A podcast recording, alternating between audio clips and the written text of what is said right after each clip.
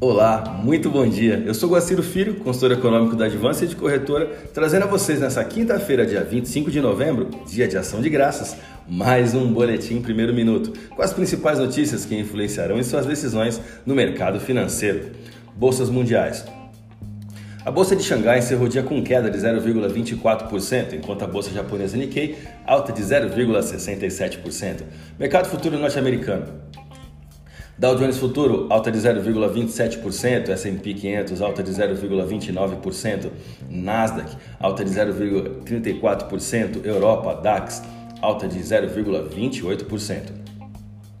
Termômetro da movimentação macroeconômica, os títulos do Tesouro dos Estados Unidos oscilaram em suas máximas, apresentando certa volatilidade após divulgação nesta quarta-feira de dados sobre o mercado de trabalho e os gastos do consumidor norte-americano, que continuam melhorando. O calendário econômico de hoje está carregado de dados vindos da zona do euro, como a ata da política monetária do Banco Central Europeu, PIB da Alemanha anual e o pronunciamento do presidente do Banco Central inglês.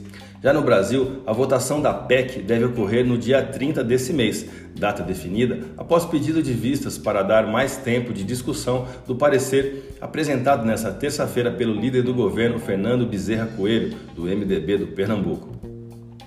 A volatilidade está aumentando nos mercados de câmbio à medida que aposta sobre com que agressividade os bancos centrais apertarão a política monetária em meio ao salto da inflação que impulsiona o dólar e elevam as moedas globais.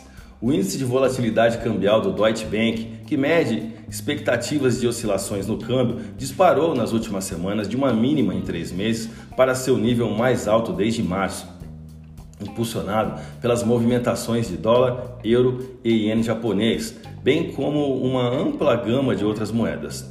Direcionando esses comportamentos estão as perspectivas divergentes para os bancos centrais, que estão se movimentando em velocidades diferentes na normalização da política monetária. Depois que muitos cortaram os juros e adotaram medidas extraordinárias no ano passado para proteger suas economias dos danos causados pela pandemia da Covid.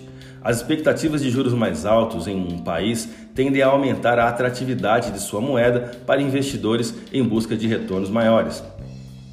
Ontem tivemos a divulgação da ata do FONC, onde vários membros do Fed disseram que estão abertos a acelerar a conclusão do programa de compra de títulos, se a inflação alta se mantiver. Os integrantes da autoridade monetária também se comprometeram a agir mais rapidamente para aumentar as taxas de juros, mostrou o documento. Vamos aos gráficos, agora eu vou começar pelo dólar. O mercado cambial brasileiro segue de lado nos últimos três dias, ainda assim com muita volatilidade e mantendo uma pressão compradora. A divisa norte-americana registrou um volume de negócios no último pregão de 151 bilhões de reais em contratos futuros de dólar negociados na bolsa brasileira, alta de 0,42% no dólar à vista e taxa spot de 5,5960. Vamos olhar para o euro agora. O euro sofreu uma menor alteração no comparativo com o dólar diante da divisa brasileira, com o mercado monitorando o discurso hoje de Christine Lagarde. A moeda da zona do euro encerrou o último pregão com taxa spot de 62659 e queda de 0,01%. A minha dica, você já sabe, siga nossos boletins para ficar sempre conectado às principais notícias.